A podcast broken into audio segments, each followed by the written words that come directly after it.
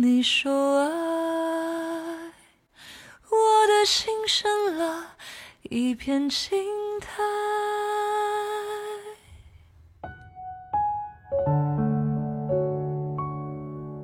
那就像那个潮汕的一首歌《爱拼才会》一样，我觉得很多潮汕人骨子里面，他其实是有很强的韧性的。这些地区做某一件事情，真的就是一片一片做的。那其实又回到我们一开始讲的那种宗族的部分，是我们认可它正在发生的变化，但是也要看到它还存在的问题。当然，他可能有有一些有一些人，他会开始意识到，其实这个分工是可选择的、可变化的。对。就是城镇化不是说我就是要建设城市，就是只在城市建设，而是要把我们的城镇，就是乡村也好，城镇也好，发展的更富裕嘛。没有那种温馨的感觉，没有家的温暖，甚至不如海底捞。终有人甘愿从此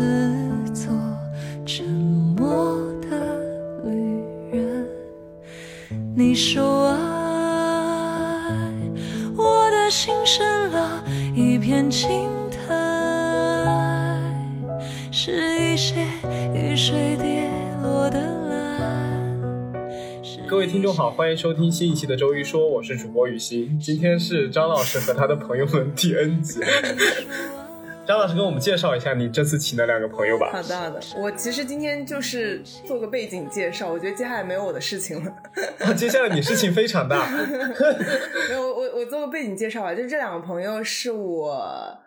的同算同学和同事吧。然后他们的方向，我的师兄和师姐。对。然后他们的研究方向是物质成瘾，所以说实话，我本身叫他们俩来是想要，我当时跟吴老师说的是，要不。你们现场帮我治疗一下物质成瘾吧，就是我们现场来聊一聊这方面的东西，帮我戒酒戒烟什么的。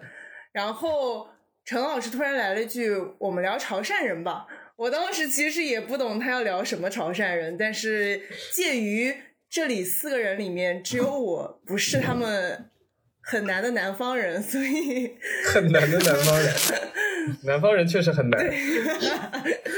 所以我说这一期没我什么事情，我只是把人摇过来了。接下来你们，你有没有可能是因为你的物质成瘾实在是太难治疗了，连陈老师都退了一步。我非常同意。当时张老师说他要聊物质成瘾，我说我就怕我们聊到最后，结果跟你一起抽烟，一起喝酒，没办法治疗这个物质成瘾，太打脸了。我不行。吴老师跟我讲这个事情的时候。并没有提到已经说要聊物质成瘾这个问题，所以你是有信心的吗？让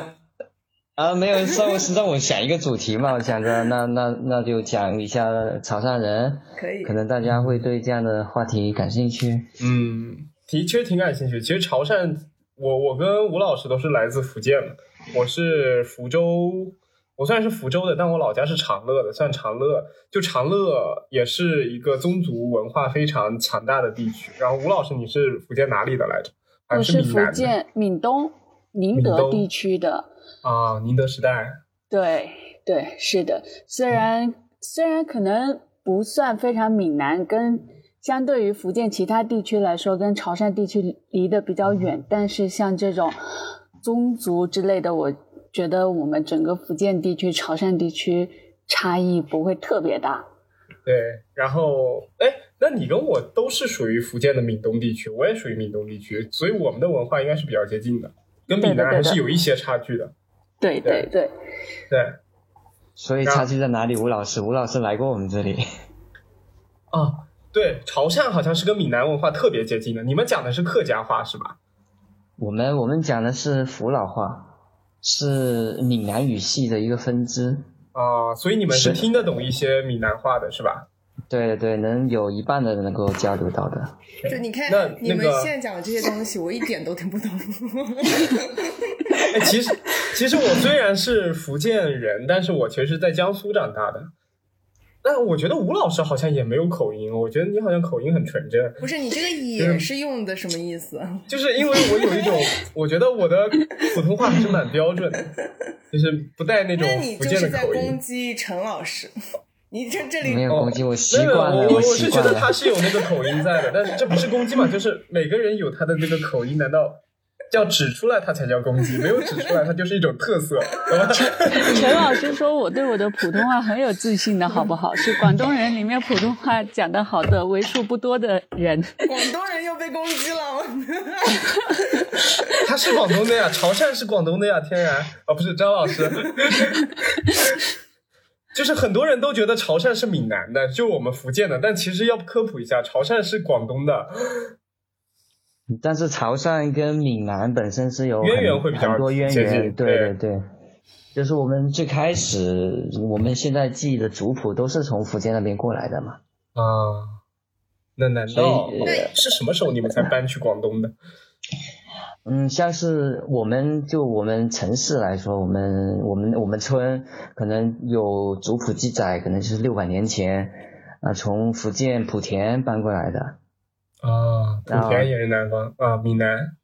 对的，闽南。然后莆田在那边的话，陈也是一个大姓，啊，所以所以在潮汕地区，陈也是一个大姓。在我们长乐城也是一个大姓，你们城真的是是杀疯了。对他今天还问，他说他今天还问说师弟是姓陈呃姓陈吗？我说不不不，他姓周，都是他们陈家人。陈家的自信。就我们，我我我我我妈妈也姓陈，然后就是我们那个地方它是这样子，就我们长乐底下还有分是什么村什么村的，不知道你们你们有没有这种文化，还是你们是小时候在城里长大的？我是。就是我爸妈那一辈，他们还是在村里边长大，所以他们有分，比如长乐还有个什么金峰镇，镇里还有分什么什么七七八八的村，比如像后那坎村。那我们可能跟你爸妈是一个年代的，我们都是村里出来的。我也是一个年代的，我也是一个年代的。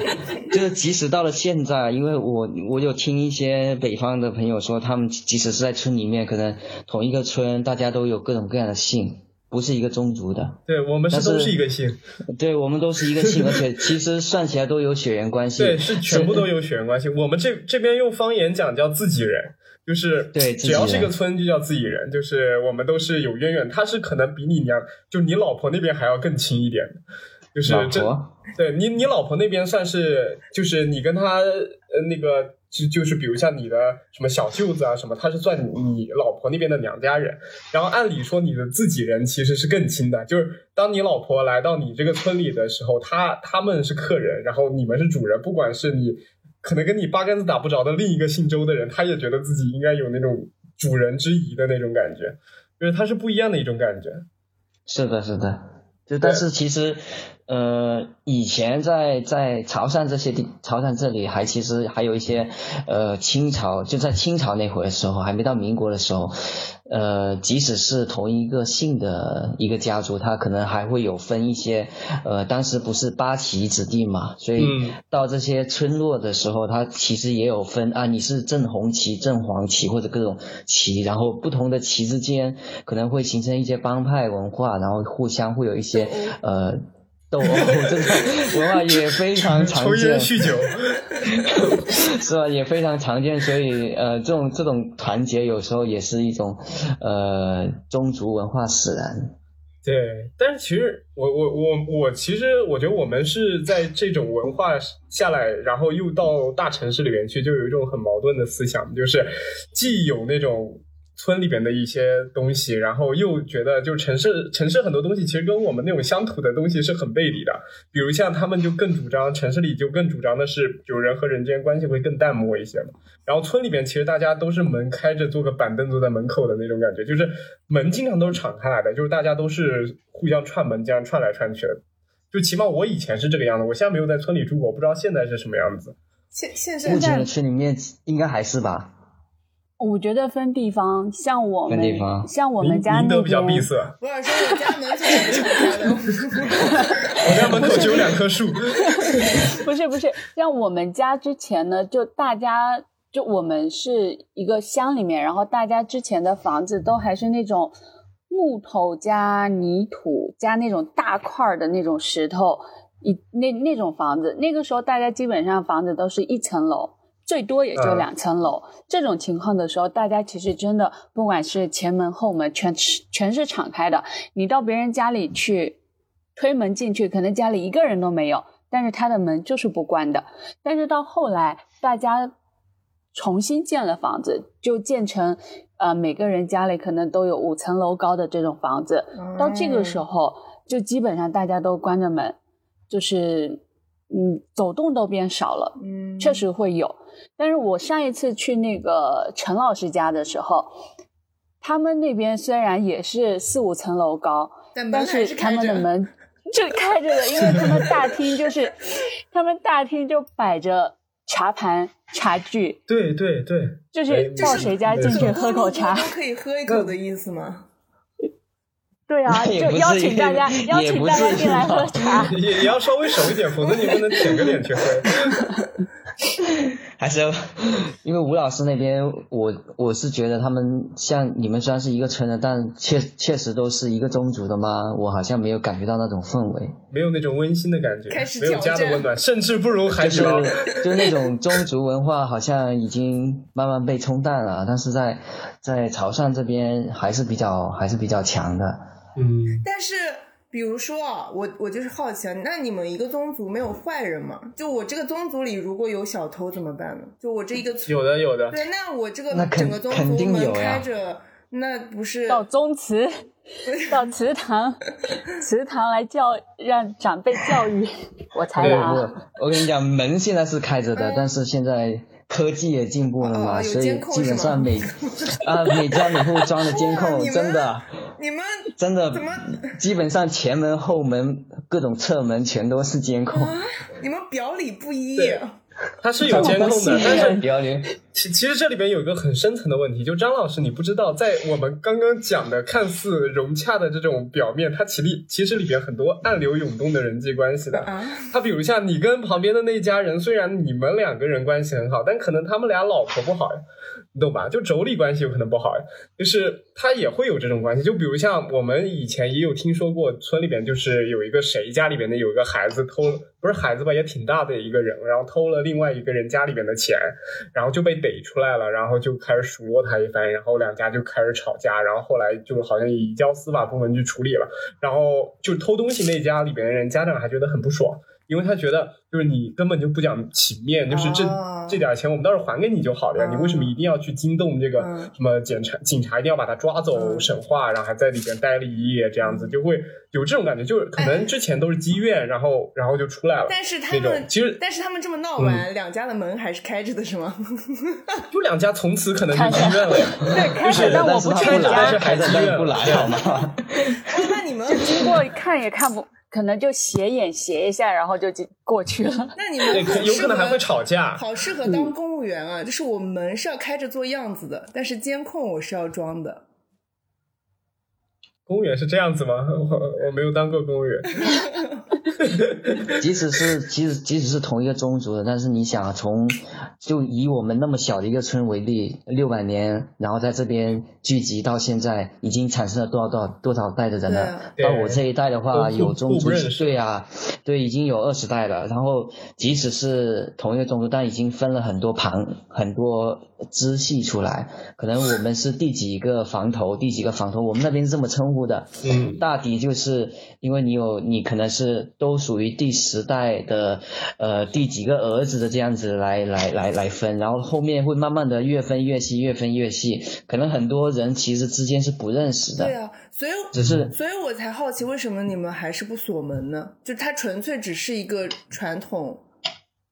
的传承嘛。嗯，民风这就是淳朴这，其实还是比较淳朴的，就是他他至少不会，他即使你说有小偷小摸的情况，但但他至少他是相信，哎，不会真的有人拿着拿拿着把刀要来干嘛，这是不可能会出现的，好吗？对，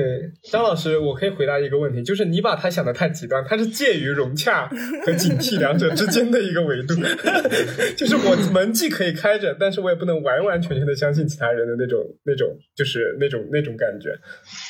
对，现在就像我前面说的，哎，我可能之前是家里没人，但我门都不关。那现在估计是家里有人可以开着，家里没人，门还是得关一关的，就类似于这种状态了。对，而且其实我们那个地方属属于经济还比较发达的地方，然后我们那边有很多纺织厂，有很多那种钢铁厂在我们那个呃村的附近，所以。呃，现在已经不单纯只有我们村里的人会住住住那儿了，就是村里的人很多，就是可能比较经济上比较好的人，他就搬到福州或者搬到其他地方去了，或者在外省做生意的，他就去外面去定居了。然后平时家里边就不住人，就就变得很空，然后。反而都是那些在呃纺织厂，然后什么上班的那群人，很多都是来自比较偏远的一些地区，比如四川啊、贵州啊那种地区来过来打工的人，然后租住在他们的那种房子里，所以现在安全也也得不到保障，就是很多时候还会去发生一些那种什么小偷小摸之之类的。当然我不是第一起上，我就说就是 因为不是同一个就是那种大家庭下来的，对，所以就是只把它当成一个住的区域了，对的，就是大家人都变得很杂了，所以就变得越来越不那。不那么淳朴，但是因为平时我们也都不去，我们我们现在也就是过年过节的时候会下去看一看祖宅什么的，嗯，才会去看一看。所以一般来说我们不会接触到那个，但是我们知道现在已经跟以前不太一样了。或者这个算不算是变成一种连接的符号？大家其实平时也真的不见面，对，平时从来都不见面。只是说有相关的这个活动的时候，可能会聚在一起举办，或者说像潮汕这边，因为像国内有很多地方有有那种比较出名的商会，像潮汕的话，它也有类似的这种商会。如果说你在不同的地方，然后你刚好就即使你即使你不是不是特别亲，但是你如果都来自潮汕，那。也会呃认为大家有有某种好像奇妙的这种血缘联系，对的对的，然后在在相处上面可能就会觉得我更能相信这样一个人，是的是的。哦，对，说到这个老乡，我突然想起来，我们不是前段时间进了一个什么业主群吗？嗯，然后里面就有一个人跳出来说：“啊，有没有福建和广东的老乡 进个群啊？” 就是他就是在那边就开始拉群，他是想吃福建人吗？不是不是，就是就是这种老乡的观念，就是想要把这群呃都是来自同一个地方的人。大家再认识认识，在以后如果有什么事情，大家可以互相帮助啊，或者什么的。就从来没有见过有什么其他人跳出来说：“哎，四川的朋友，大家来进个群啊什么的。”齐齐哈尔的建个群会少一点，对，温州的也多，比较少。温州跟我们是一样的，就是呃，我我跟你讲吧，就是江呃浙江这个地区它很有趣，它其实是两种文化，一边是那种苏州那边。对对，靠靠北的那苏州、宁波，它是比较偏上海那边的文化，讲的话也是吴语嘛，就是偏上海那边的文化，它是比较那种小富即安，然后是那种呃比较独人独户的那种感觉，就是然后南方的什么温州啊，还有还有什么，还有一个叫哎我忘记了。就反正它靠南靠温州那片区的地方，嗯，就是还是比较接近福建这边的文化的，就是一些比较宗族的比较。比较集体主义的这种文化会很盛行，嗯，然后我们这种集体主义的盛行可以体现在很多的方面，你一看就知道是我们这边的人，就是婚礼什么特别讲究，然后死人的什么墓葬 特别特别特别讲排场，然后还有什么，然后就是做生意的为主。就是一般很多很多家庭都是以做生意为主，然后学历普遍都不高。就是你这个，你真的真的真的很像，这就是我们的我们的群体，我们的群体标签就是就就这样子。你你看到这这群标签，就可以看到是我们闽南或者广东这一代的人，我们是这样子的。嗯，确实。但我认识的福建、广东人学历都挺高的。因为那是你，因为我们已经对你你的群体已经高了。也不叫高，可能是因为你没有去潮汕那边转一转，你没有真实的来到我们这个地区，没有遇到那些人。确实。所以刚刚雨欣这么说的时候，我并反而并没有觉得有什么冒犯的感觉，而是非常真实的一种一种印象。确实，人就是潮汕，潮汕那边很多人的画像就是这样的，即使是，特别是很多我们小时候也好，包括现在很多小朋友出生。也也好，很多家长他虽然越来越会重视这种教育的重要性嘛，嗯但也还是有很多家长会觉得说你可能读了很多书没有用。并不一定能对对你有多大的这样。对生意上啊，哦。因为潮汕人那边还是很重视生意，你只有你的，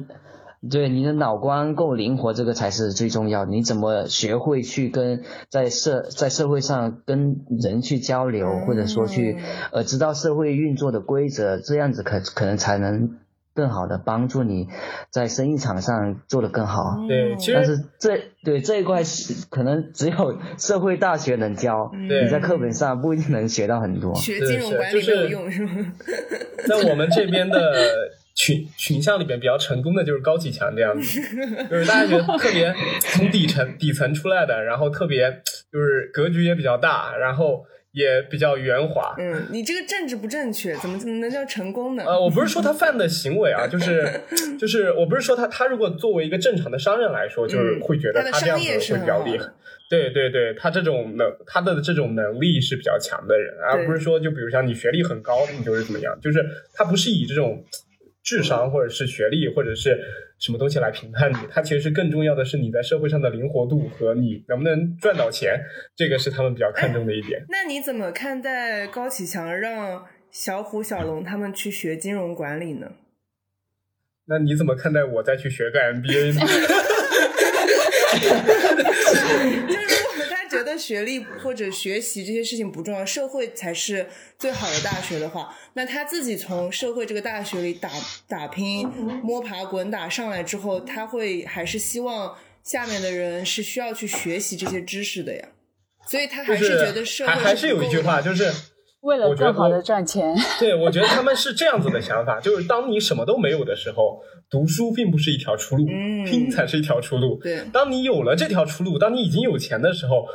读书也只能是锦上添花，并不能雪中送炭。嗯，我觉得是他们应该是这样子的确实，领悟吧，或者是或者是他们现在慢慢的就觉得，就是真的当他们有钱了，或者是当到社会大哥这个层面了，那他们就又会觉得教育的重要性。一方面是面子嘛，就是我们这边人也死要面子，这也是一个群像。死要面子。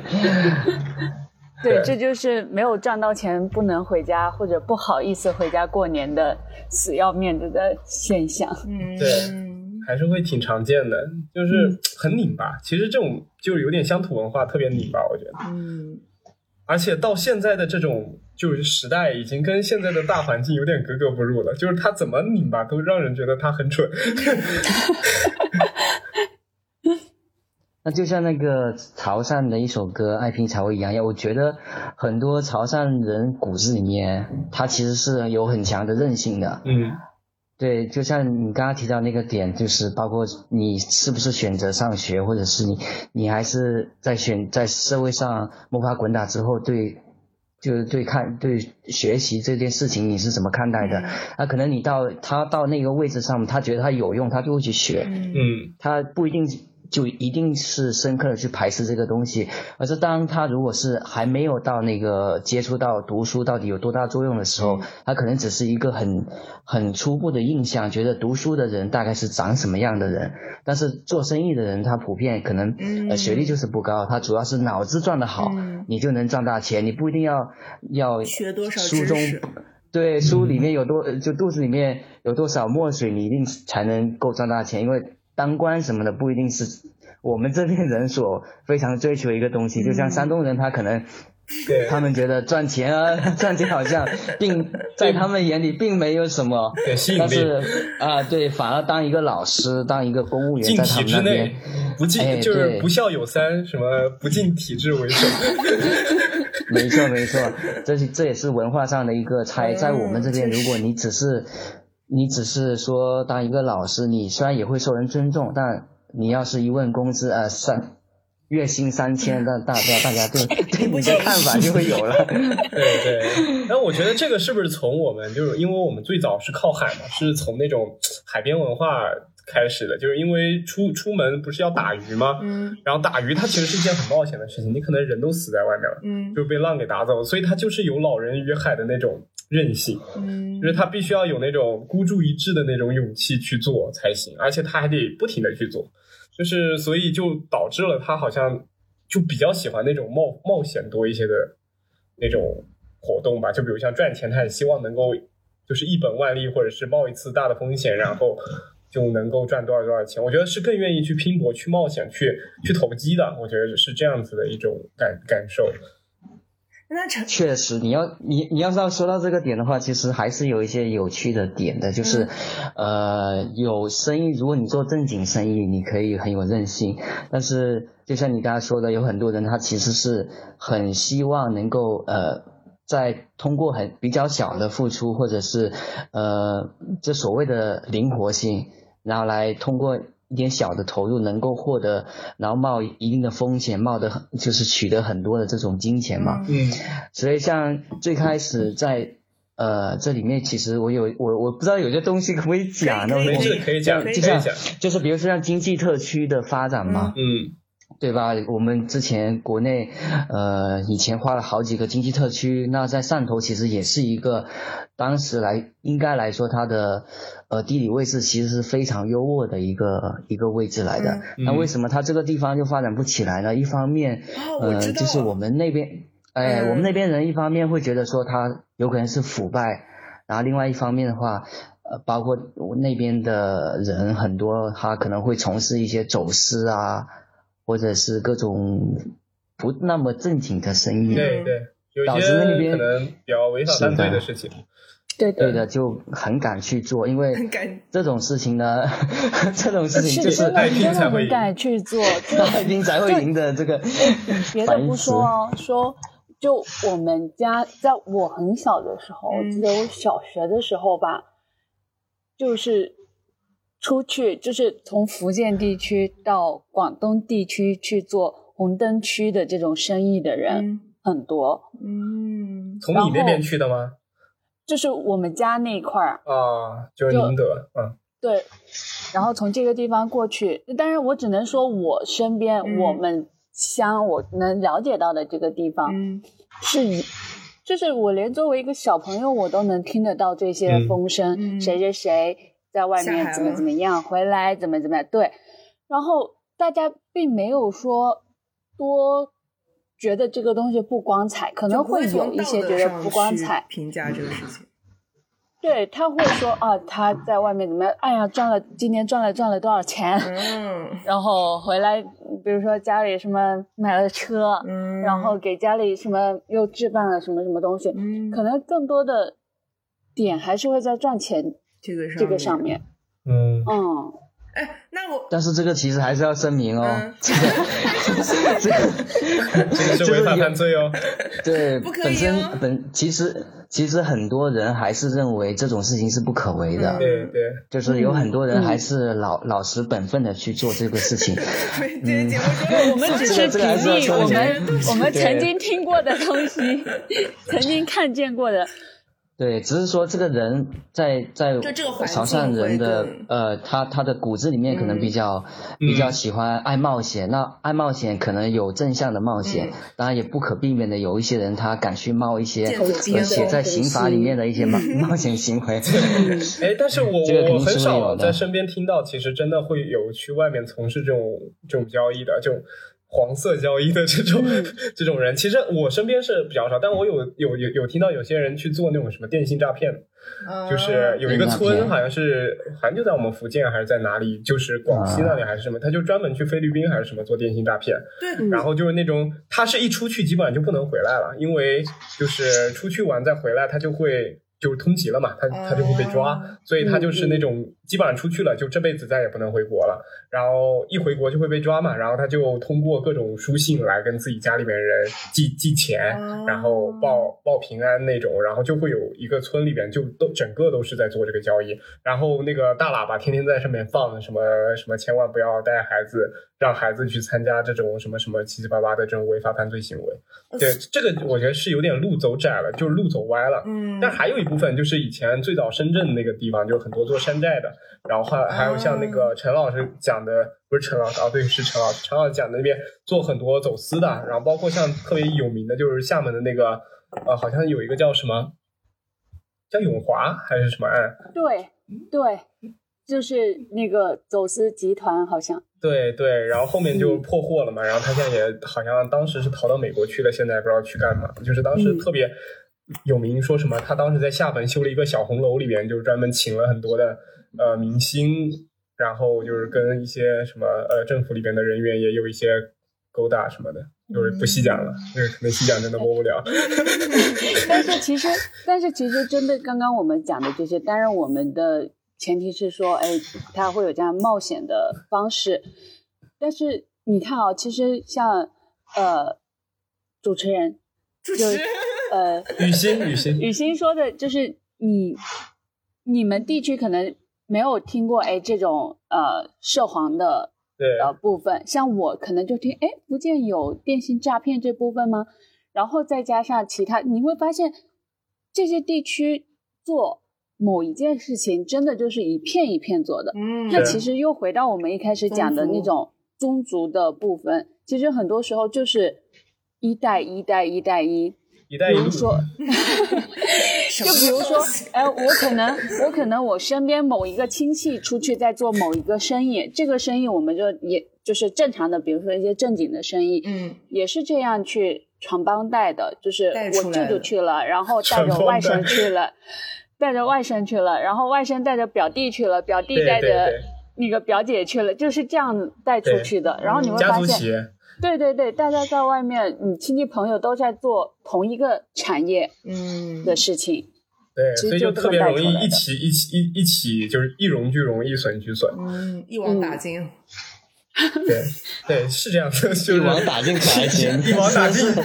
一网打尽，希望不要荣和辱都可以，你就别一网打尽。你要说一网打尽，可以举一个一网打尽的例子给你听一下。你说，就是在就在汕尾，其实你们如果有看那个扫，应该是那个电影叫是什么？雷霆扫毒扫，哎，对，雷霆扫毒，雨欣应该是知道这个这个事情的。TVB 的那个电电视剧，对，在就其实就是汕尾的一个小村庄，嗯然后那个小村庄里面就是他们算是书记了，村村支书，然后带着带着跟他血缘关系比较近的一帮人在开始制冰毒，哦，呃，然后制冰毒呢，基本上当时鼎盛的时候，国内应该。我就是那种呃不不是非常准确的数据啊，嗯可能有五五六成的冰毒都是从他们存出来的。然后呢确实很厉害，其实对，然后呢就一网打尽了。应该的，应该的，就是那个物质成瘾嘛。因为陈老师和吴老师都是研究物质成瘾的，所以他们对这种数据比较了解，也是应该的。对，哎，但我有发现有一个很神奇的现象，就是我们那边做事情很多时候是不危及身边人的，就是他们虽然做这坏事。危及身边的旁边的人，就比如像危及那些陌生的人，可能是干嘛的、干嘛的、干嘛的，嗯，但是他们好像对于自己的什么老婆、孩子啊、父母啊，反而特别孝顺，特别的特别好那种。对对，其实我有发现这个特点，就不管我我是没接触过违法犯罪的人啊，但是我有接触过在外面做生意的，就是虽然在外面很忙很那个，看着在外面好像不是很好接触或者是很凶的一个人，但到家里面还挺那个什么的。就也还是有点高启强的那种人设吧，就是在外面可能像个大哥，但是在家里面对那个他大那个大嫂还挺好的。就是很多时候他是就对整个家族还是比较比较比较用心的，就比较顾家的。但是对于外面他可能就会稍微会比较冷漠，或者是是没有那么感性的去面对。是因为他会觉得这个家族是他的责任吗？嗯，嗯，对的，这也是。我们那边人的一个优点吧。其实受佛祖文化影响比较多，哦，像所以大家会比较，其实很看重声誉。你这个人，他为你为人怎么样，你对待那比较直观能看到，就是你对待父母怎么样，嗯你对待老婆孩子怎么样。对这个评价标准是非常重要的。你如果你你这个人经常哎打老婆呀，嗯然后不赡养父母，你在在这个村子里面你传开了，你这个人可能啊，对，你基本上你就把你即使你赚再多的钱，对很很多呃那是就是那呃村口那种对村，口大家议论你就是议论不好的东西。村口大树下的议论对，其实其实我觉得种情报乡土文化站就是议论就是你对嘛。，乡土文化最重要一点就是特别在乎个人在村里村民心中的名声，他们不在意自己怎么想自己，他们特别在意别人怎么想自己。嗯，嗯，那我这种人这种可能在村里是活不可怕的下去的吧？你可以活得下去啊，会被议你就是不论而已。care 他们嘛。你只要不 care 他们，难受的是他们，真的相相信我。嗯，有道理。对，然后还有一个特别有趣的，我不知道潮汕那边会怎么样。我知道，我不我不知道宁德那边什么，潮汕我是肯定知道的，绝对是重男轻女。嗯，陈老吴老师也师突然，吴老师突然就不说话了，是怎么回事呢？没有没有，我就是在思考这个东西。我觉得，嗯，我觉得是大部分吧。对，就是绝大部分。对，因为现在观念可能会改变，但是有的时候你就会从一些，比如说刚刚你前面讲的一些婚嫁、嗯嗯丧事这些东西，你会明显的感觉到男女的差别。对，因为宗族文化里本身女性就是被排除的嘛。啊，那没有，嗯，也不其算实是没有的。对，嗯，没有排除，只是所处的位置会有点不一样。嗯，对，所以他他会嗯属于那个宗族吗？属于，但是是属于啊你你要这么但是看啊，是低人一等的属于吗？也不是低人一等，嗯对，像今天我刚好跟同事下班的路上聊到家谱这件事情，嗯我觉得聊潮汕地区、聊福建地区、聊宗族，跑不掉家谱这个话题。嗯嗯，就是，呃，像比如说像你没有出嫁的女生，嗯就是你还是，比如说我姓吴，那嗯我就还是在我老爸的这一支姓吴氏的这个家，呃，家谱里面是有嗯是有我的一个位置的。嗯，但是接下来我的人生里面发生的任何事情，嗯在这张谱里面就不会出现了，尤其是哦我嫁了人之后。嗯但是那有可能我如果嫁人了，那我可能我的那个名字就会出现在另外一个人他的那个家谱里面。嗯对，然后像我哥他们作为男性，那嗯他就会一直在这个家谱里面存存下去。这就是为什么人家说开枝散叶靠男生，嗯因为从你的族谱家谱来看，这个枝要开出去，叶要散出去，就只能是男性的这一支往下走。啊，对，嗯是的。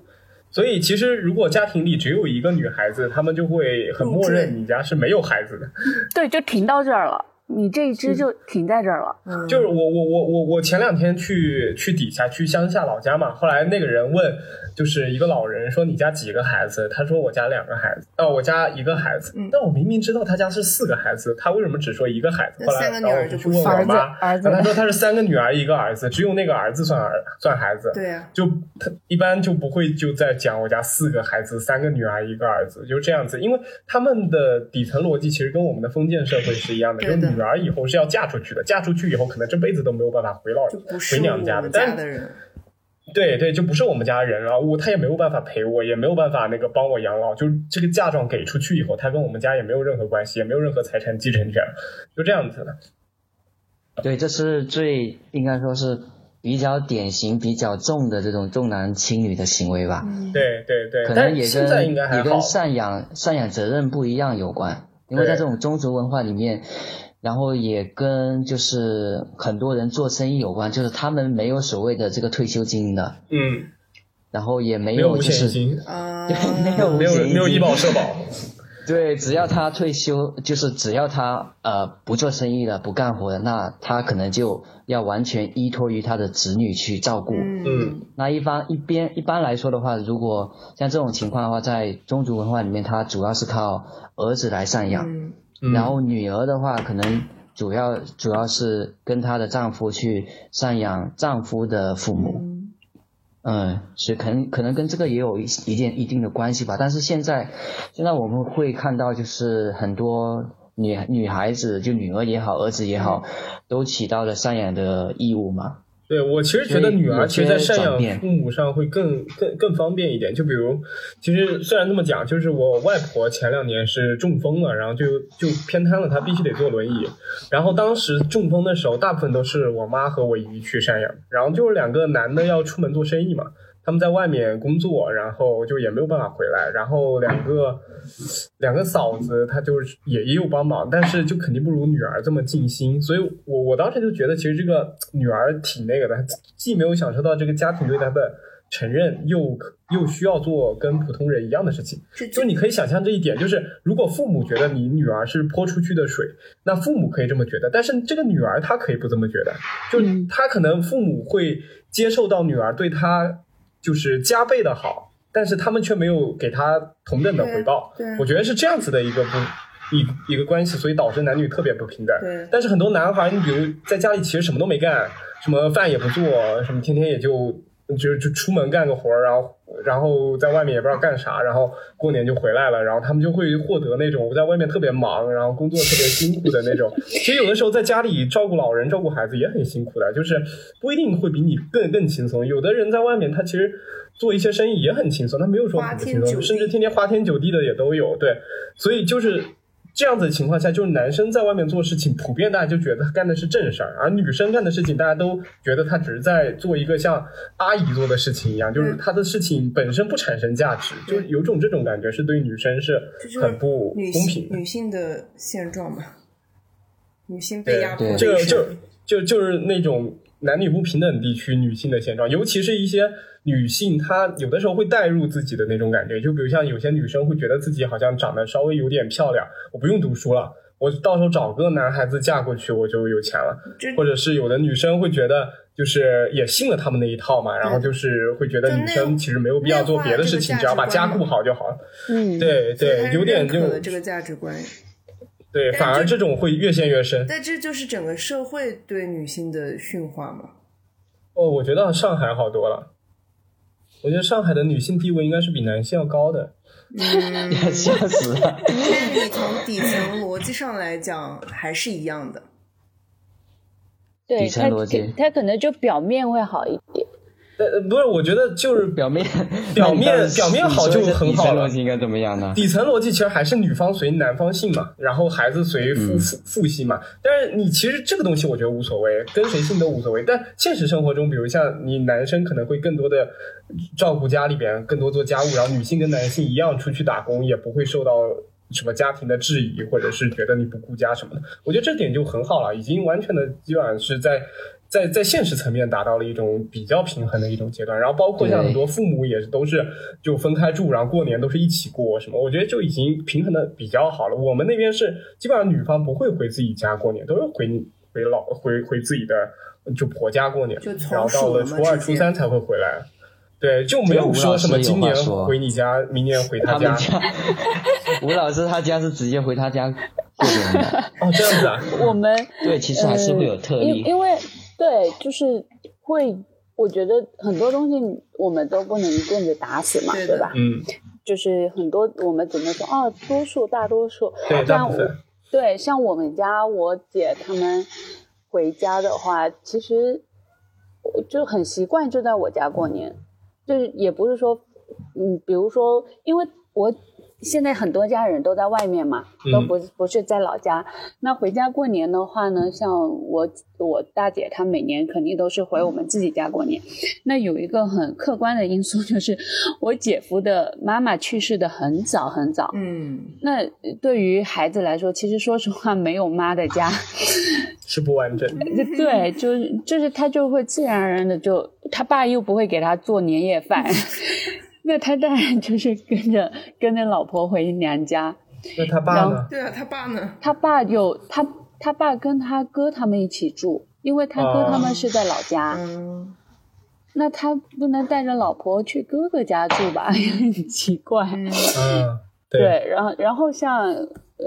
其他就是大家回家住还是比较多啦，就我们家来说的话，可能嗯也是因为有这个带头啊，嗯嗯有大姐这个带头作用，大家都会觉得哦，回回带着老公回家过年是一个也是非常顺理成章的事情。对顺理成章的事情，没有说我非得要在夫家过年或者怎么样的，嗯，或者像我之前一直提的，就各回各家各找各妈，挺开心的。就跟放寒假一样，挺好的。对啊，在一起住一年多，分开这么半个月，不应该很开心吗？嗯。我其实也这么想的。你其实但是其实，但是其实你又再回到这种福建潮汕地区这种家族观念的话，像我今年一回家，人家就要问：“哎呀，男朋友没有回来过年吗？哎呀，怎么不不带回来过年啊？嗯哎，那他初二、初三要过来吗？还是一整年都不来？哎呀，那他明年也可以过来过年了。就 你很想把门关关上。对你碰到任何一个人，碰到任何一个人，他都要这么问。连我的正在读大学的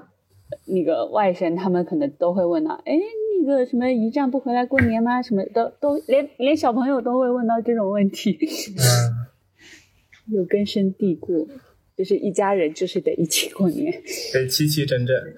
这属于家家庭的习惯了。对，嗯。人不够分，得劈成两半才能过个年。对，但这几年好像我我我是感觉这几年，我不知道是因为我们家就是就相关的一些亲戚，就是大家成长了还是怎么，我感觉最近好像这种文化会越来越越好一些，就是大家好像嗯。思维会更开放一点，就格局打开了一些了。嗯，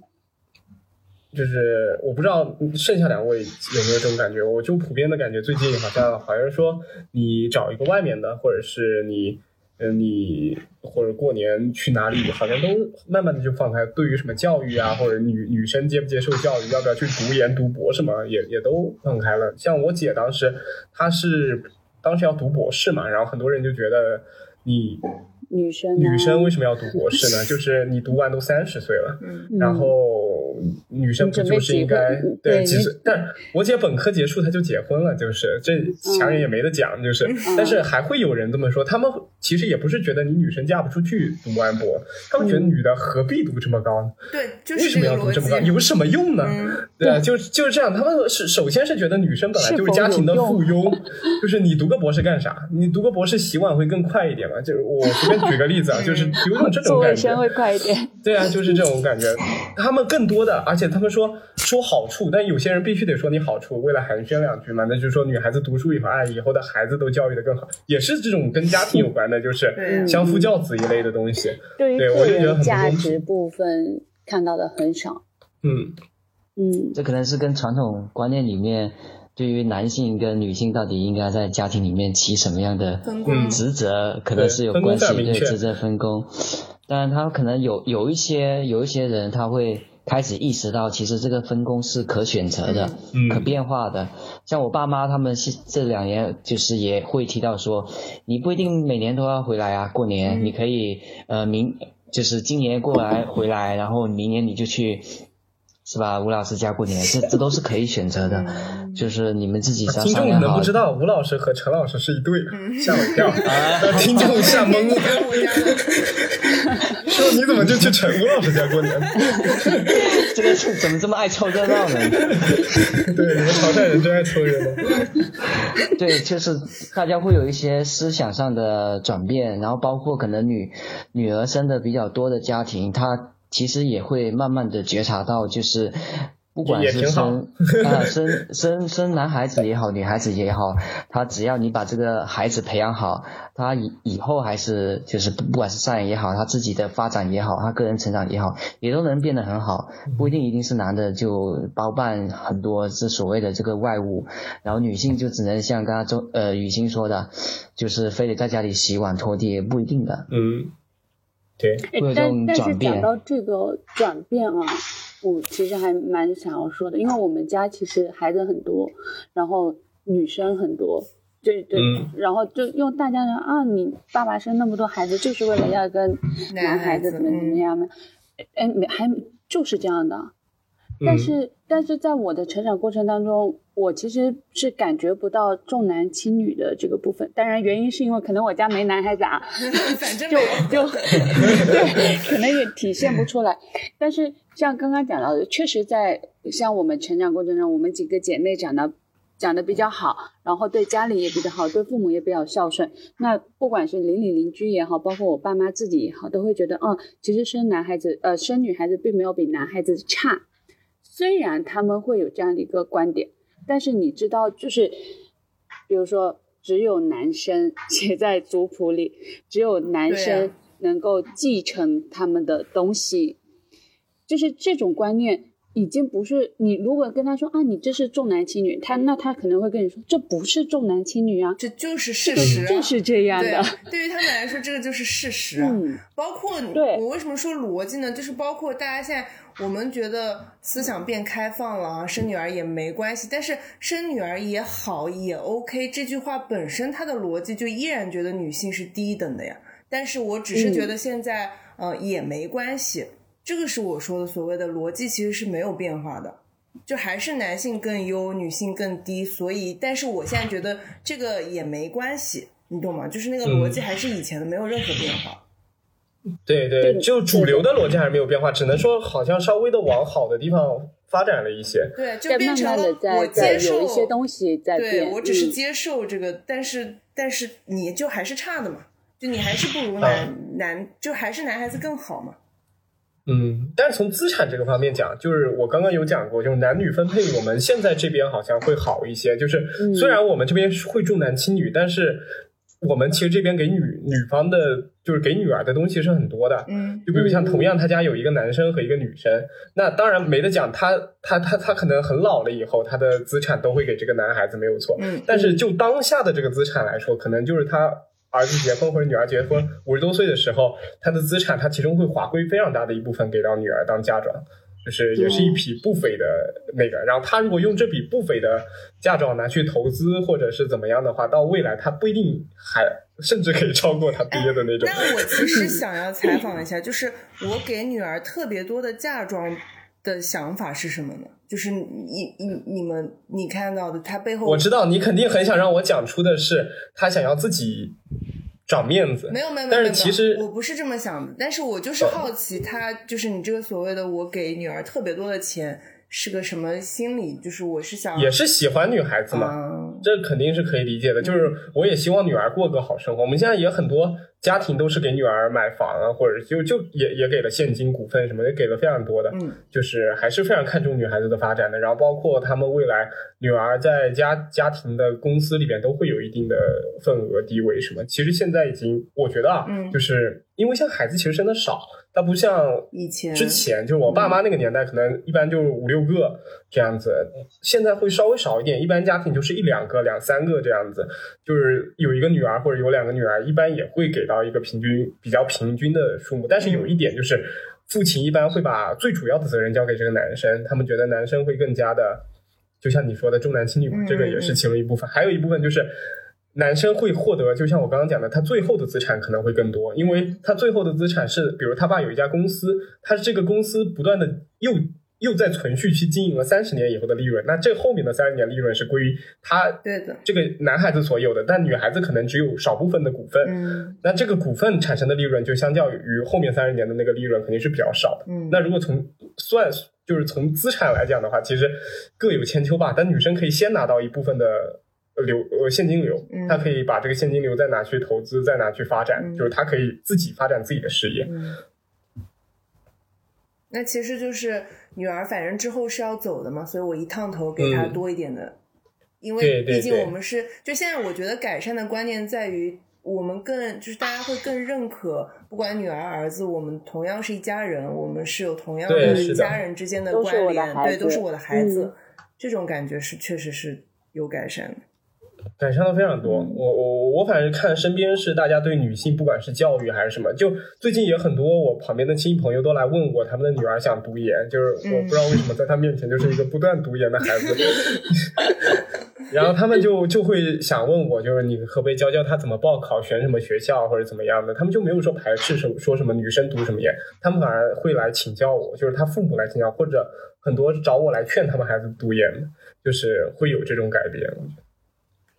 对的，其实我我在这里，我我我我觉得有一个点就是，可能就是包括天然，就张老师，你可能你没有你你没有处于这种文化之下，你可能没有，你可能不一定能体会到，就是上一辈人，包括比如说像我们爷爷辈的或者父母辈的，他们如果说就真的要要让就是让就是现在社会更加认可的男女平等这种这种思维模式在在嗯村里面来来推推开的话，他可能自身本身可能会面临着就是自我的自我认知啊，对对或者是对对跟跟对跟当当下他所处文化一种撕裂感的，就他人其实是很痛苦的。嗯，就是这种，他可能一方面他觉得我我如果男女平等，那我对男对我的孩子来说，那可能对他们发都是好的吧，包括他们的成长也好，他们以后发展也好。那他在面对孩子以外其他人的评价的时候，他可能就会包括他自己已经形成的固有的这种呃思思维逻辑来说，他其实是会有一些痛苦的对。感受。所以就是整个可以举一个，其实境我你还是对的我也为什么就是刚刚雨欣讲了很多点，其实我是都是挺认可的，就是在就是这个文化它总归是有一个转变的过程的，包括有一些其实就是很封建的点，就是举一个例子给你听。现在离婚率很高嘛，对吧？然后像是比较重男轻女的地方，可能一个女儿你可能嫁出去之后，然后你到时候你比如说离婚了，嗯。离婚之后，等到年三十除夕夜的时候，你依然是不能够回家来团圆的，哦，因为你嫁出去就是泼出去的水，对的这就是这就是所谓的泼出去的水。即使是像这种情况，他可能也要到，比如说年初二，呃，对，年初二、年初年初二、年初四的时候才有资格回家。嗯对，这个其实你好像女儿会觉得很痛苦，嗯。因为好像不属于这个家，嗯。但这对于父母来说何尝不是一种痛苦呢？所以现在其实转变的点就是，大家会慢慢的去改变这个观念，觉得，呃，这其实总归都是自己家里面的女儿，年三十回来团圆的越也越来越多了。所以嗯，我觉得这是这本身是，你总归是要要文化慢慢的去消解一部分对，然后你才去接受一部分新的文化对的。嗯，对的对的，会有这样的一个过程。就是我们认可它正在发生的变化，但是也要看到它还存在的问题。就是其实重男轻女它是一种观念，它不是针对哪一个女的，或者是针对自己的女儿什么，他其实不是的，就有点像《红楼梦》里面那个元春不是回来省亲吗？嗯，就是他爸其实对他的那种感情，就是那种很矛盾的感情。就比如像我们很多女孩子嫁出去的时候，很多爸爸其实很很伤心的，很多都哭了，但是那个情绪是都在的，但是重男轻女也是在的，就是他们身身上所所所所带有的那种很矛盾的情绪是是一直都带有的。果然讲潮汕就是避不开性别问题的。那性别问题可以聊很久，对的，对的，对但其实也不一定是潮汕啊，就我所知，嗯，嗯对，包括可能一些其他我们国内啊，也有很多地方也是重男轻女，他们其实也所以其实面临着类似的问题，这是大环境的问题。所以其实但可能这是中国的潮汕可能潮汕跟福建地区这个会很突出。所以其实你尤其是尤其是在一些家族观念下面会更有特点一对，点。因为跟家族观念相、宗族这些相关联嘛，所以你刚刚其实说我没在那个环境，可能不特别能够理解他们，但其实整个大环境是这样的嘛，就不只是那个，是的嗯，但会更突出一点。对就我我指的是说，就是我们可能作为我们自己，可能会去觉得去评价这样一个过程嘛。嗯但是在在已经接受了这种文化几十年，对，然后现在有一个新的文化冲击的时候，更犀利。呃，对他们来说其实是更难的。而且这种文化的冲击是他们的儿子和女儿带回来的，就更冲击了。他他们会觉得那个叛逆者是你，对，对就比如说，如果有个嗯女儿跟你说我不结婚了，我不生孩子，那你简直是太叛逆了。对，简直就跟那种在村口开着摩托的那种叛逆小姐，然后 叛逆小哥，然后那种抽烟喝酒烫头的女孩子一样。我不是在指张老师啊，嗯，我没有觉得，我也没有觉得你在指张老师，你为什么突然提了这你一句？你反思一下，我没有，我只是觉得张老师在我心中形象特别高大，谢谢你。是女权主义的维护者。但其实我跟张老师是老乡，你们我们都是我们都是。在南通长大的。对，哦，你也是南通。对我也是在南通长大的，就北方感觉跟南方完全不同。我觉得是完全不同的。不知道张老师，张老师你也没经历过，你也没有话语权。需要两边都经历才可以。对，就是就南通更像小镇，我们更像村，就是这是不一样的。村里、乡里，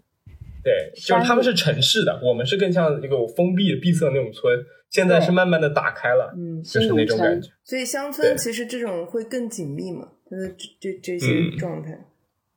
对的，嗯。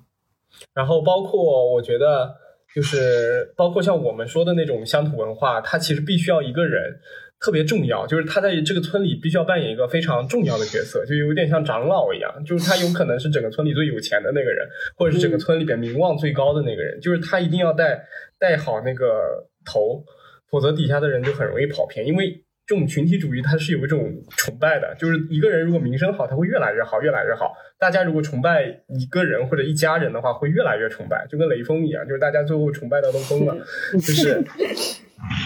我们也是一样，就为什么有一些村它是呃，就是经济越来越不行，或者是有一些违法犯罪的事情就变得很多，就是因为那个带头人他可能带错了头，选择了一条错误的路，所以就导。致整个这个宗族，因为大家之前都是农民，消息不太灵通，然后就觉得这个好像是一个新的机会，就就去做了，结果就是踏上了一条不归路。但是很多人，比如像广东那边，好像有有一个专门做牛仔裤的一个一个一个地方，然后像潮汕那边好像是做什么生意比较多的，干货、海鲜干货。各种生意都做，对我我我们我们那边是做纺织和钢铁比较多，然后吴老师那边是做做做锂电池比较多。没有没有没有没有，因为我是宁德地区底下的县嘛，嗯，我们那边主要是药，制药，对制药，对对，所以我我我是经常听我爸讲，就是底下企业的一些发家史嘛，所以我就很明显的可以感觉到，就带领我们。这个村走向了比较富裕，因为我们这个村算比较富裕，里边很多都是就是这资产都是比较高的人，对高净值人群。嗯，就是一般来说，就是有一个人带的，带完以后，大家都普遍的觉得这条路可以赚钱，然后就各种散出去就开始做了，然后他开始传授经验，就有点像那个呃沙县小吃一样，就是沙县小吃虽然是就是散是满天星嘛，但是他们其实是有个管理委员会的，就是你如果有什么。对他，他有个管委会，他就是你有什么问题，有什么标准化的东西都可以来找他，包括像你被投诉了呀，或者是你被什么被监管局给找了呀，然后呃，这这东西不能播啊，嗯，就是，就是，就是我说，比如你有什么运营的问题啊，你有什么流程化的问题啊，或者你你包的东西就没有别人好吃，你就可以找他们，他们就会给你解决这些问题。但包括像 我刚刚讲的那些不能播的东西，他也也能帮你解决，就是他们是有一个内部的有一个那种系统的，就是。就是宗族文化的一个好好的点，如果他们团结起来的话，会特别团结。哦，所以他们不是一个集团、一个公司，是各自分开的店，但是他们有一个像一个一个一个一个管理，对，有个管委会一样，但他们是要抽成，有点像，有点像那个叫什么，那个叫这这这这这叫什么？像那像蜜雪冰冰城这样的叫什么？叫叫叫加盟，对加盟对加盟啊。嗯，就是这样子，就是他做的很好。然后另一方面，我们也是，就是我们比如像做钢铁厂的嘛，然后他们就会当时就大家都会聚集在一起做一个，就比如四川地区、江苏地区，它就会有一个那种福建商会或者福州商会。对。然后里边就会有，就是你们当地区的人，但当时。当时的经商环境其实很不好的，有什么黑社会啊，或者政府的压力啊，这个我也不知道能不能播。但是 就是大家都是团结起来，就是懂吧？就是一心向邪恶势力挑战。等于说，我说的好正义，但是其实不是这样子，大家都懂。对，就是把生意越搞越好，就这样子。对，所以也创造了这是这些比较辉煌的一些事迹吧。然后，但是就是。还是一句，就是有钱赚的时候，大家都和和谐谐；如果没有钱赚的话，就是各自就会产生一些矛盾。嗯，对，我建议，对我建议大家去看一下那个有个日本电影，呃，不是中国电影，在日本上映叫《新宿事件》，就是啊，我看过。对，就就那个就讲的就是福建这边跑到日本去呃偷渡的一些呃一些人，然后在那边打工，然后建立起一个有点像福清帮一样的黑社会的那样子的一个东西，其实还蛮符合我们之前的从商环境的。嗯。嗯，对，所以他在中国禁播了。在中国禁播的还少吗？像我们就跑到香港，也是建立了一些帮派，潮汕这边的。哇，那你们来上海建立帮派呢？上海太远了。没钱赚，没钱赚。其实刚刚刚刚有有一个点，我觉得挺有意思，就是就是我刚刚想到，就是为什么北方的宗族文化嗯为什么都没有了？其实也很有可能是被瓦解了嘛。嗯那天男女可能没有感觉到，张老师，嗯，我刚又又这样没关系没关系。啊、就是嗯可能你你们以前也有宗族文化，但你宗族文化消解的过程其实是有很多外部的力量去去去影响的。一方面，你可以说是这是一种进步；，另外一方面，可能是有一种某种无形的力量在影响着 你们，希望你们去消解，是的是的是吧？其实我觉得拆迁也是一个很快消解的东西。你本来有个村，后来没了，对你祠堂也没了，只剩下一个树了。是的，对，只剩下一棵树了，你们马上新农村的就散了。建设，我觉得真的会对这些东西破坏力蛮强的。对城镇化，对，城镇化就我们很多村确实就没了，里边其实现在住在村里的人也很少了，一般经济好的人都跑出去了，嗯所以当时我记得是闽南的很多潮汕那边的人，包括闽南莆田。呃，泉州的人虽然他们在本地很有钱，但他们很多都去厦门买房，然后包括像宁德，还有什么很有钱的人，他们一般都来福州买房，，嗯对，对对福州、厦门。对，会这样子。然后包括像一样的，你南通比较有钱的就跑去上海买房，嗯，是的，所以最后对有钱人就全去了上海和北京，还有广州。现在就变成城市化了，不，福州、厦门有钱的人就跑去上海和北京，就一样的，就是大家就是一个不断嗯跑路的一个过程，嗯，然后最后在过年的时候回来，就是回忆回忆过去，然后装装逼，然后就结束了。所以，现在不是很大的问题是农村建设的问题吗？年轻人都走了，农村不用建设，以前以后就跟京都一样，就没啥人。我觉得真的是这样。但是我今年回家看到不一样的，其实嗯。不是说农村不用建设，反而是确实就仅仅这几年的时间，明显感觉到我们那个地方、那个乡、那个县，嗯。因为我们是县底下会有乡嘛，乡底下还会有村，村对，对，所以就是这些村落的建设，我，所以我今天其实还讲到蛮多次新农村建设的，嗯因为这次回家看到好多底下的农村建立起来，不管是就它它会有个主题，比如说有一些是剪纸文化，有一些是医药文化，然后有一些是什么剪刀文化等等，就是用这种产业带动包括它的文化的那个发展，对。然后为什么说它发展起来的呢？就包括其实有很多像跟我们同龄的，比如说我的一些发小，嗯他们会选择留在县里、留在乡里、留在村里。那其实他是需要这一就这一批的的年轻人，他们需要消费，他们需要发展，所以自然而然会有所带动。嗯嗯，像就举一个非常那个的例子，我们乡呃我们县今年开了第一家麦当劳。啊，啊，如果是我记得很久以前，我高中的时候还是初中的时候，我说，哎呀，我觉得我们可以在县里开一个肯德基。德基，当对，当时当时我姐说没有用的，没有人会去消费的。就是事实是这样，因为那个时候你肯德基的消费水平比那个什么麦卡基呀、嗯什么华莱士啊这些东西，就是那种乡村品牌，嗯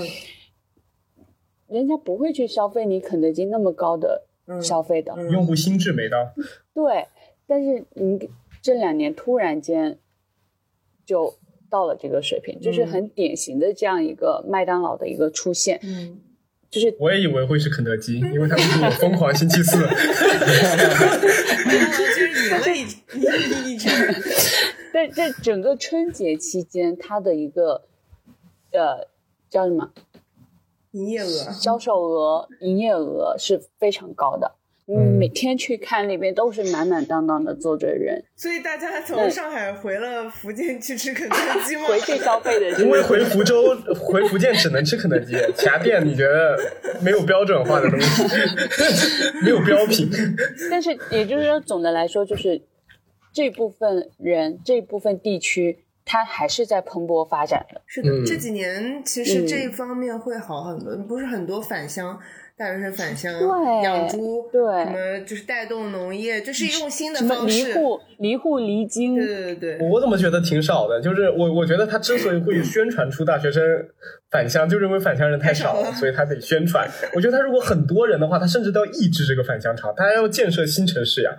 大家要要往城市里边缓解你就业难的问题。我觉得会是这样子的一个结果，尤其在人口负增长的情况下，我觉得国家还是希望。就城镇化的，因为城镇化能带动很多东西啊，包括房地产的发展，包括像一些教育啊、医疗，它的那对，种这个这个还真不矛盾。对我也觉得不嗯又矛盾。又又又要讲到我回家看到的那些，就是以前就真的就是这一两年，就前两年我如果回家的话，我印象中有电梯的小区就那么一两个，然后我这一次一回家，一整个环城路，环城路也是最近修的，环城路附近全是这种高楼小区，嗯，然后，呃，什么好像说房价，就我们那个小县城的房价都能爬到六七千，嗯，嗯。就已经是相当高了。就是这些年轻人返乡，他其实也是在城镇化，对。也是参加到城镇化，只不过他不是在建设超级大城市市，对城镇化不是说我就是要建设城市，就是只在城市建设，而是要把嗯。我们的城镇，就是乡村也好，城镇也好，发展的更富裕嘛。嗯，对的，对。了解。那有没有可能是，就我我我就怀疑一下，因为宁德最近经济发展特别好，在我们嗯。省内的 GDP 也是排名非常前的。哇哦，就有没有可能是最近宁德时代，包括一些大大的企业的入驻，嗯，会导致就是宁德的发展吸引了更多的年轻人过来，然后也带动了当地的消费。你比如像宁德时代的员工平均工资可能也有在二十万到三十万左右，那他们可能就可以消费得起麦当劳和其他 no 的一 no 些。no，我因为我刚刚讲的是，虽然我在宁德地区，但是我是在嗯宁德市底下的县。嗯那我所讲所看到的都是这个县里面的情况，村里的变化，啊、对村里的变化、县里的变化，而不是宁德市啊。宁宁德市它本身作为地级市，本身就还蛮大的，嗯，经济发展可能确实这两年宁德市这个市有因为宁德时代这种大企业的影响会有在变化，但是底下的县跟村跟乡，我觉得更多的可能还是这种年轻人确实是有回来的这种消费力，包括虽然虽然他们都留乡，但是呃同样大家的现在文化水平至少都大学生起了，就是确实会不一样一点。那看来我们的村真的没落了。等你回去啊，对我我们村感觉越来越差了，就是很多那种农村以前自建的房，大家都拆了，然后又旧了，然后旧了就拆一半，然后也不想去回去修，也不想就那半吊子放在那儿，很多很多跟危房一样，就那种烂尾楼一样挂在那里。然后村里边的路还是就是几年前的那个样子，然后也没有什么年轻人住在那边，一般都是八九十岁的老人，就是感觉很破落的一个场景。我都感觉我们那个村没没没有了，过几年就就没了，就被城市化给进城给那个掉了，可能他们都嗯跑去其他地方。嗯，对，我不知道陈老师有没有什么样的体会，你那边会是怎么样一个景象？我觉得你们刚刚讲的两个挺有意思的，一个一个就是雨欣你刚刚说的，你你说的是一种可能是大城市的虹吸，然后把你们你们当地有钱有有钱有才的全部都吸走了，这是一种城市化的一个过程。对然后像吴老师刚刚讲的是他们本地的，就是除了建除了建设大一线大城市，二还有很多三四五六七八线城市也是在建设过程当中也是一个城镇化的一个发展嘛。嗯嗯其实我们那边的情况更像是吴老师他们的情况吧，就是可以看到乡镇有很多呃，就需就是消费消费的场所的新的消费场所的出现，然后包括一些新的一些企业的引入，呃，可能都是一些比较不是那么高端的企业，但是这是对于这种小县城来说，它其实带动经济是有效的。比如像我们那边可能它会引入一些，呃，跟水泥制造厂啊，像这种可能在一些别的城市看来可能就不那么高级的城市，呃嗯，高级的这种这种制造业，对的，嗯，嗯，就是说他现在还是有把一些产业带动到新的农村里边来，然后也带动当地的经济发展。那看来确实是我们周破总说完了，哎，我我突然在想，这个可能跟一个村的规模是有关系的。嗯，虽然大家都叫村，但是有的村可能就那么，就是你里面的户很少，是很少的。那你这些户其实就已经被吸到更大的村里面去了。嗯，哦、而且现在本来很多人他就已经不种地了，对。那，不种地的他总他总归要找一门谋生的活路，嗯，那这种一般就是去要么自己做生意，要么打工。嗯。对，然后这样其实也是往城市化去发展嘛。除了嗯除了这种农民工，我们说到大城市里面去，他在当地他就开始找工作，给人家打工，那其实也是跟在大城市打工没有太大的那种，对于他们个人而言哦，嗯啊，都是一一个赚钱的一个门路嘛。然后像是农村里面已经有的那么多农田怎么处理呢？可能就是会，呃，一大片一大片的包给一些企业，由企业来专门化的一个管理。啊，像天啊刚才所说的这种养猪啊，嗯或者是养养鸡啊，像他们。这种企业化的管理之后，他们的生产生产量啊，然后管理效率也都会上来。对然后他们会给村民分一些红利，或者是分一些租金，对的对，对对虽然这种资金非常便宜，对是真的很便宜，有工，一年可能就几百块钱。但他们一亩们，但他们地，一也是亩地一年几百块可以在。里面有一些工作机会的吧？我不知道啊，我只是是啊是会有的，是的会有是的有的时候，就比如像一个村旁边有一家，比如纺织厂，那一般来说，这个村里很多人都会在这个纺织厂里面工作。对的，所以其实尤其是可能几年前会更明显。嗯，嗯，因为我觉得农村建设规划真的是一个很大的学问。我们是不是跑题了？我 们跑题了，我们都跑到一个国家都无法解决的问题上。四个完全不是这个专业的人，讲的讲的对跟正儿八经的我，我们我们稍微拉回来一点点，我们来聊聊，就是大家去城市里生活以后有没有点改变吧？就是就潮汕人可能大家，因为我们都都都都都去上海很久嘛，就包括像吴老师、陈老师、周老师、嗯张老师，就是大家都在上海待过很久，有没有对你们的一些就是一些文化，或者是有一些人和人相处之间的那种那种感觉产生一些变化？变化就是都成了老师，我跟你说，感觉回家像传销的，回家都能说自己是老师，人家。问你在外面干嘛，我在外面当老师。我在外面，别人都喊我老师。就是我，我倒是有一个很明显的变化，就主要是我自己这边，因为其实你知道回家是要走亲戚的，嗯嗯就包括呃，就是这种族群之间，就大家亲戚朋友之间关系的一个联联络，其实很多是在于你日常里面，比如说谁谁谁家坐月子了，我们要去送月子；谁谁谁家今年过寿了，我们要去送寿，这些都是金钱礼物的往来。那其实就是在这种往来的过程中去加强你们这些联系的。嗯那其实我在外面待久了之后呢，会很明显的觉得，我又不用跟这些人要有联系，我干嘛要花这个精力、花这个金钱去、去去走走亲戚呢？或者不是说走亲戚，就是说走朋友吧。嗯，就是像我姐他们那个时候，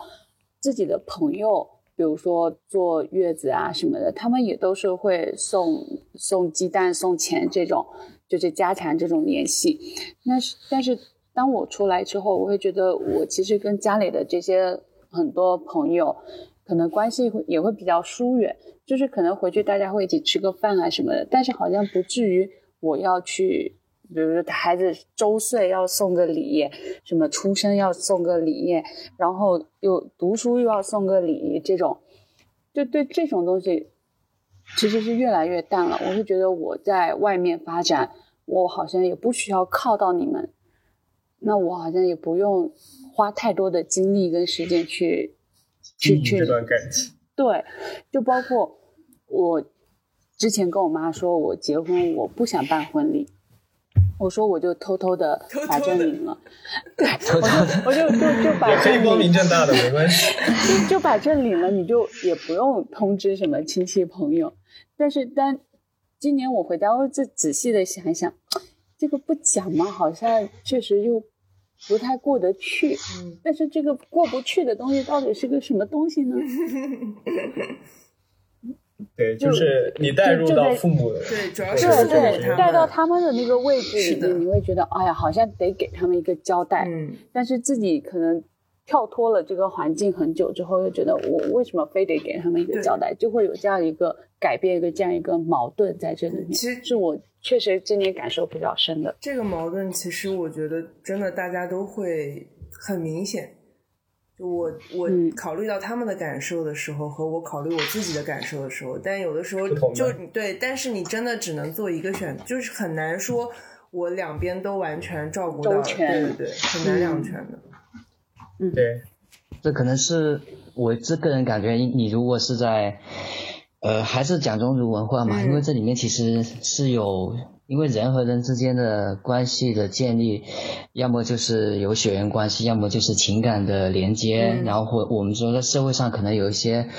呃，利益上的联系。嗯但像像我知道吴老师跟张老师关系很好，像张老师未来生孩子，你肯定给他送鸡蛋吧？对吧因为张老师未来是鸡蛋，送鸡蛋，送鸡蛋。对吧？因为因为你因为你关心这个人，你你会给他送鸡蛋，但是。然后像是老家有血你这帮人呢，你其实你虽然跟他们不熟，但是因为有血缘的联系，嗯你总你心里面总是会觉得你其实跟他这种关系是没有没有断裂的。嗯他不是说你在呃，比如说你在北京，你工你在那边上学了五年，嗯你在那段时间你可能有一些呃相处还比较好的朋友，你来了上海一段时间之后，因为没有了联系，可能大家关系就冲淡了。嗯啊，因为本身你也没有其他的，除了这种呃平时经常见面建立的关系之外，血缘上的关系已经没有了，那你可能就嗯关自然而然的有很多的这种礼尚往来的东西就不会有了，对吧？对这个这就是差别。有可能你这一代还会去完成这些东西，但是你们再下一代就完全就就没有了，对没有这对，我觉种连接我觉得这个就是慢慢很大的变化。因为就我自己来讲，我像家里人，他们可能会堂兄弟的谁谁谁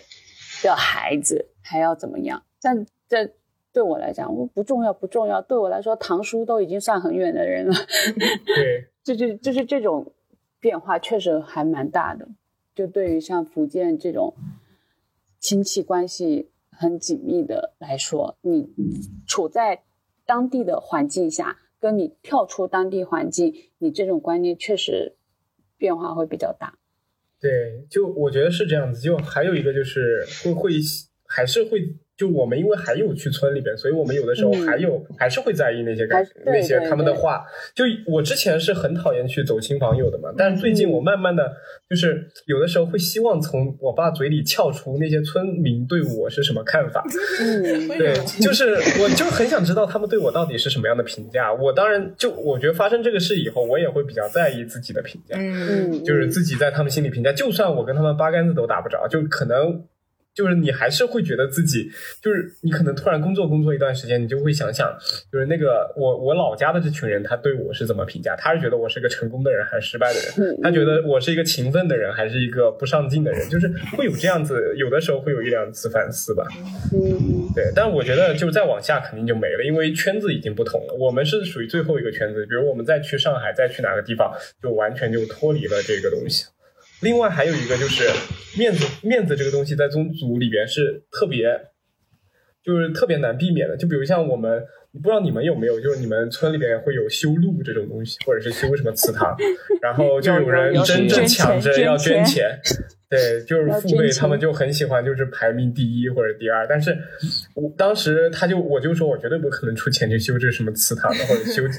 就花钱去，或者他们花很多钱，花几十万去修一个什么路，就是那种就是一村里的一条路这样子。我就觉得白白的捐捐几十万出去，你不是等于就丢了一部车到海里去？这叫他们不觉得。乡绅，叫有钱的乡绅。就是他们，他们就觉得很很很很很妙，就是那种写在那种红榜上面的那种感觉就特别好。但后来想想也挺对的，就是你如果比如以后，呃，张老师变得特别有钱了，你可能没有想说去你的村里去捐什么钱，但是你可能会捐给你的母校。捐给精神卫生中心嘛，就是一个曾经跟你有过关系的一个单位或者是什么，那我就是他能够更能扔到海里。捐给我 吧，小老师，捐给我们也行，我们剩下三个人也行。一人平分十万。那一样的，我们三个人也是就是一个宗族，就是你你你旁边的一个群体，对，就是我就是觉得也是你环境之一。我觉得现在大家就是以前你是按血缘分你关系的远近嘛，就是我们现在只是不按血缘了嘛，我们会按照自己的，就你自己选择的这个这个关系的远近。对的，嗯，对，但是但是这个其实在很多时候可能是要需要被打击的，对，说实话是的这个，就你从整个是吧？社会来讲，就是你的你的稳定性。对我们比如我们比如说在学术圈里面，如果 有有这种，就是有这种文化的话，可能在很多时候就会呃变得不公平，对，然后审核基金啊，然后写文章啊，这种就会有很多呃案里面的这种看不见的点，呃，对的。然后在在官场里面也一样，我们大家希望这些呃行政单位里面的人都能是吧？做事情更加呃为人民多着想一点。那如果他们当中形成了一些派系，其实对人民来说不是什么特别大的好事。但其实是一样的嘛，你有关系就是有以前的宗族关系、血缘关系，那我从血缘关系出发，我去获取利益，或者说我搞帮派，跟我现在我不按血缘关系，但是我按照我自己判定的亲疏远近来搞帮派，其实是一样的，都是都是那个，但是我关系对，但是我确实是认可血缘这个事情，或者家整个家族、家庭、宗族的这种这种意识形态。对于社会的安定是有帮助的，但是就是这个、嗯这个度在哪儿？因为我觉得其实现在很多所谓的就是人过得越来越孤立了，人就没有以前在意家庭了，什么什么，对于社会的稳定性是有害的呀。所以就是这个这个嗯。中间的度在哪里是那是那是领导人们要考虑的事情。我我觉得不是领导人要考虑，我觉得是人自己心里都有个度。就是比如像为什么上海的大家就住在上海的人，我们邻里关系很多都不认识，包括我现在我我住在福州，现在我也是在一个比较大的城市里，但是我跟我旁边的一些邻居可能都不怎么经常讲话的，就是因为我觉得人太多的时候，就比如一个大城市里人挤人的时候，你你就会慢慢的去梳理你旁边的人，因为他的交流成本和那个成本太高了，他会占用你特别多的时间对。但你在村里边，可能你旁边就五户人，你就会去跟他多聊聊或者多说说，因为这个成本很低，你一天只用打发这五户。但是你有的时候上班就得打发这十几个人，天天找你要这个材料，找已你要那个经累了。对，已经累了，你就不可能有精力再去找了。所以我觉得人本身自己他是群居的动物，他会很好的去就是判断自己应该处于什么样的一个我的意就是沟通的一个距离。我的意思是指你从整个社会宏观的角度来讲，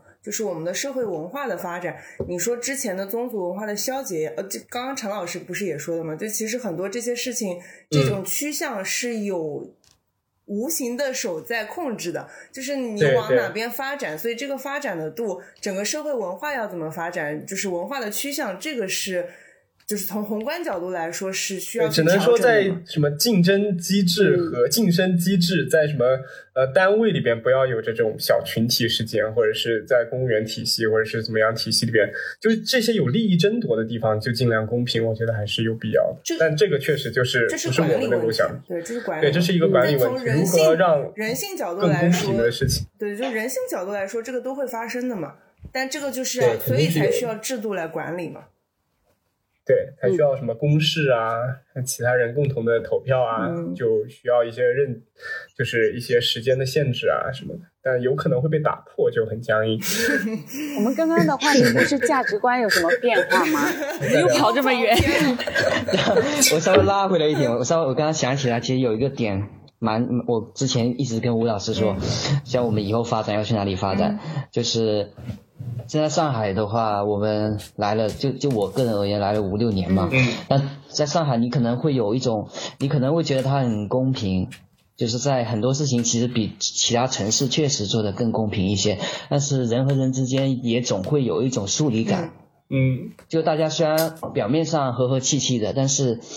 呃，可能过年就是那种串门的感觉其实是很淡的，很少真的会说，因为我住在隔壁，我过年去给他串个门，给他去送两个鸡蛋，嗯不可能的，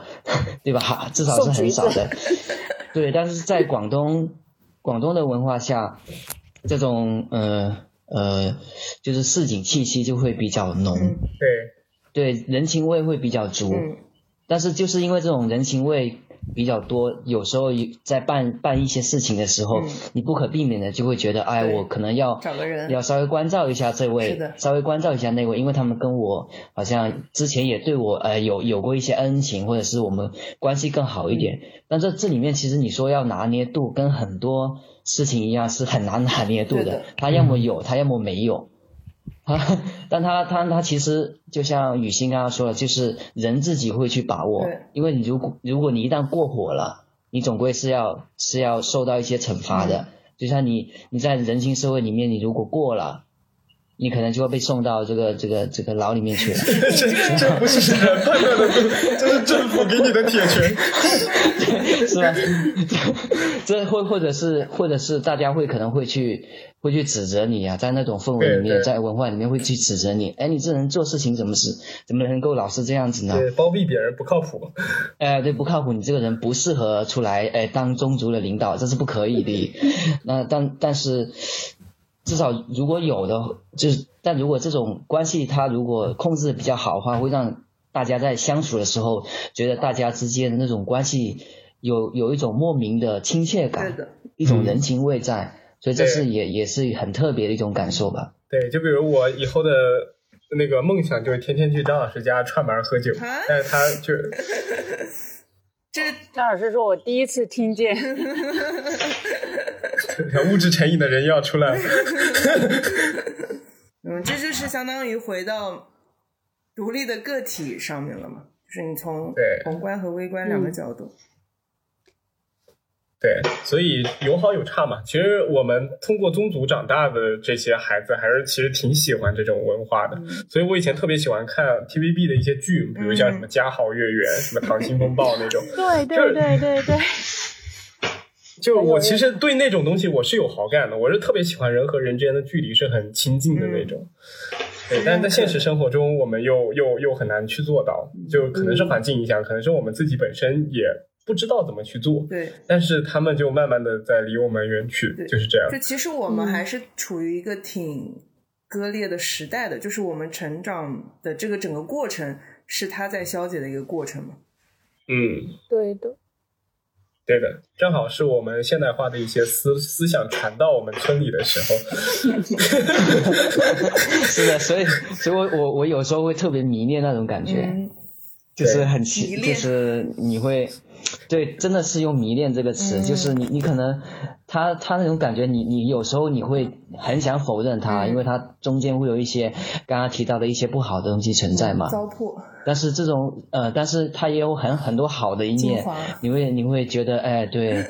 你会觉得那种感觉是的，让人和人之间距离很亲近你在街头巷尾，你遇到人，你可以很亲切的跟他打声招呼，然后也不会觉得这个人好像是因为某种什么奇怪的利益才来跟你打招呼，对的对的不会有那种感觉。嗯，所以当我们去怀怀念的时候，我们就多看看 TVB 的一些电影。但如果你想的话，你也可以去，就是在你的生活里去维持一些这样的关系的。我给邻居呃最近送几个橘子嘛，还在，他们还在其。实还对，在。然后我邻居根本就没有开门，还问我是哪个，还让我放在门口就行了。然后看看监控，外卖小哥，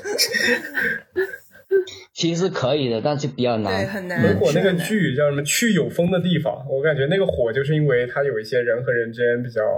就相处，他不是去了云南嘛，嗯，然后就就觉得他从一个上海这种城市到云南就就人和人之间对对距离特别近，包括现在很多人去云南那边，他不是说去旅游个几天或者一周，他就住在那儿住两个月，嗯对。就是就是现在生活方式改变了很多，就是我们可能也可以去思考一下，我们是不是可以换一种生活方式？但换一种生活方式的成本总是非常高。平衡嘛，平衡，你自己选择自己平衡。嗯，对，那我们今天也聊的差不多了好久啊。我们本来想说潮汕人这是有什么好聊的，聊的都是大方向的东西。我们今天聊的好宏观。对，对也还好，我们有有微观也有宏观，只能说聊的就是高屋建瓴这样。其实聊的东西 还是比较比较少的。对对其实嗯，像很多可能有一些比较呃比较有有有有乡土气息的东西啊，吃的呀什么什么。对，其实吃的也有潮汕生腌，啊对我特别喜欢潮汕生腌。我本来跟我朋友说我要录一期关于潮汕人的，然后他们说哦，那讲要怎么吃席吗？我说那报菜名可以报一个小时了，我 说说到这个，好像我们下一期还可以再录一期。录一期下面 关于美食。对我们其实吃的东西特特别多，而且我们这边的流水席确实不太一样。嗯，对，那我们就再预定一期吧。